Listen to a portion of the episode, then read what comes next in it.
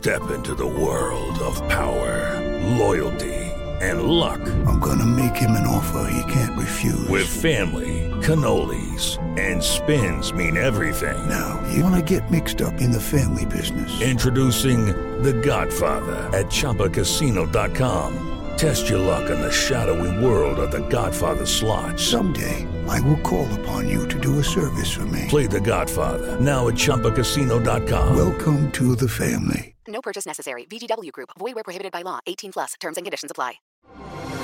Así sucede con Carlos Martín Huerta Macías. En este podcast recibirás la información más relevante. Un servicio de Asir Noticias. Y aquí vamos a nuestro resumen de noticias. Localizan el cuarto cuerpo calcinado en el mercado de Independencia y el quinto en Cuautlancingo. Policía Municipal en recorrido es como identifica este suceso lamentable que se dio en la ciudad y yo esperaría que la Fiscalía, quien tiene las carpetas de investigación, pueda dar una información precisa de estos casos que nos comentas. Yo tengo información, nosotros como primeros respondientes tenemos la información de algunos de estos casos. Las fotomultas se mantienen en Puebla para reducir los accidentes. Esto lo dice el gobernador del estado, Sergio Céspedes Peregrina y no va a cambiar su fin. Su fin es exactamente para temas de precaución, de prevención y que esto busque que al final de cuentas haya menos accidentes. Mientras que Eduardo Rivera rechaza la colocación de cámaras de monitoreo, de cinemómetros en las calles del centro histórico.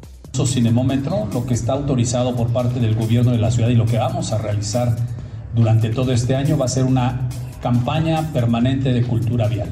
Es inadmisible como ha manifestado la directora de movilidad, que tengamos 52 muertes ¿sí? por accidentes de tráfico en el municipio de Puebla.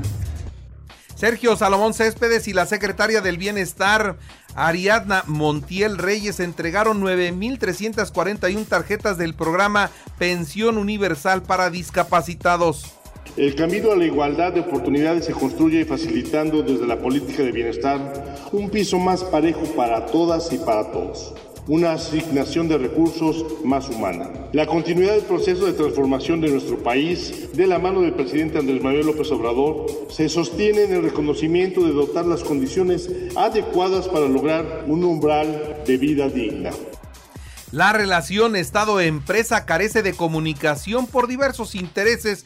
Ayer hubo un desayuno de empresarios con el gobernador y esperemos que hoy sí logren caminar en una misma línea de trabajo, que haya coordinación y que haya futuro entre los dos para Puebla garantizándoles que el Estado de Derecho les permite seguir invirtiendo en Puebla como lo han venido haciendo y eso es un tema muy muy importante. Yo puedo asegurar que la relación con los empresarios no estaba rota, sí, a lo mejor no había la comunicación adecuada con quien tuviera otro tipo de intereses, ¿sí? sin embargo tengan la certeza que hay una apertura total para seguir construyendo dentro del marco de la legalidad los créditos Infonavit en salario mínimo solo aumentan 5.2% durante el 2023. En otras noticias, el PRD demanda un programa de apoyo económico a los ciudadanos por la cuesta de enero.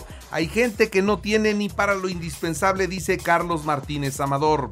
La visita de Adán Augusto López Hernández, secretario de Gobernación, es institucional y no electoral. Es una falta de respeto de quien se quiera colgar de la imagen del secretario. Esto es lo que dijo el gobernador. Creo que su facultad de él no es levantar la, mano a nadie. Entonces yo creo que sería una falta de respeto de quien esté insinuando o esté queriendo comprometer su figura, porque no es correcto que se aprovechen de las circunstancias y de los momentos. Se me hace de muy poco nivel político, pero también se me hace una ofensa para el señor secretario de Gobernación.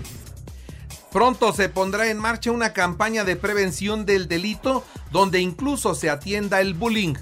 Estamos trabajando con una campaña que estaremos lanzando en próximos días con el tema de prevención del delito. Tenemos que ir desde el hogar, ¿sí? Para reforzar políticas públicas que nos permitan estar generando mejores condiciones de respeto entre pares, volviendo a ser comunidad y buscando que este tipo de acciones no permeen. Y siempre reconociendo a los maestros, hay un trabajo muy puntual de ellos la Facultad de Ingeniería de la UAP, una comunidad de universitarios comprometidos. Esto es lo que dijo la rectora Lilia Cedillo Ramírez. Ejidatarios de San Baltasar Escuche usted, están demandando por mil millones una indemnización al Ayuntamiento de Puebla. Eduardo Rivera ofrece diálogo para llegar a acuerdos. Son muy complejos porque el gobierno de la ciudad no puede, ¿sí? de manera unilateral, eh, dar de alguna forma algún beneficio económico ¿sí? a una demanda solamente por la que hayan presentado los ejidatarios y mucho menos de estos montos que estamos hablando. De hecho, en alguno de los otros juicios se hablan de más de mil millones de pesos. La Arquidiócesis de Puebla envía un mensaje y pide que se acaben las representaciones de angelitos que descuelgan desde la torre de la iglesia con motivo de la llegada de los Reyes Magos. Dice, no expongan a los niños así, un día se les va a caer la criatura y lo van a matar. Así que no a estas representaciones que lamentablemente en algunas partes se siguen realizando. Le actualizo los datos COVID 239 nuevos contagios, 52 hospitalizados, 3 graves, no hay muertos. Hoy es jornada de vacunación en 94 municipios, así lo confirmó el secretario de Salud. En la información nacional e internacional, Estados Unidos quiere la extradición de Ovidio, de Ovidio Guzmán para darle el castigo que se merece. Esto es lo que comentó el embajador de ese país en México, Ken Salazar. El hijo del Chapo será extraditado lo más pronto posible, eso dice. Detienen a un enfermero por violación a un paciente que se encontraba en coma inducido en el IMSS de Ecatepec, Estado de México. Encuentran a un bebé muerto en una recicladora de basura de Nuevo León. Estaba dentro de una bolsa en la línea de separación de desechos. Fueron detenidos 11 presuntos responsables del atentado a Ciro Gómez Leiva.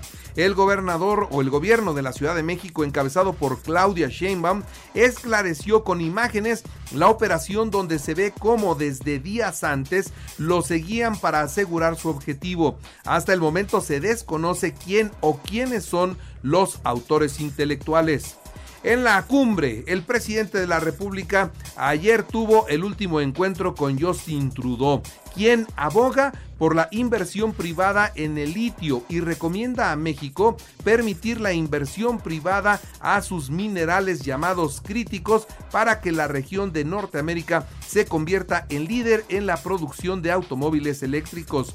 Justin Trudeau expuso que actualmente se observa en todo el mundo un incremento de precios de alimentos y sabemos que sin un tratado comercial la situación sería más crítica para la economía del mundo.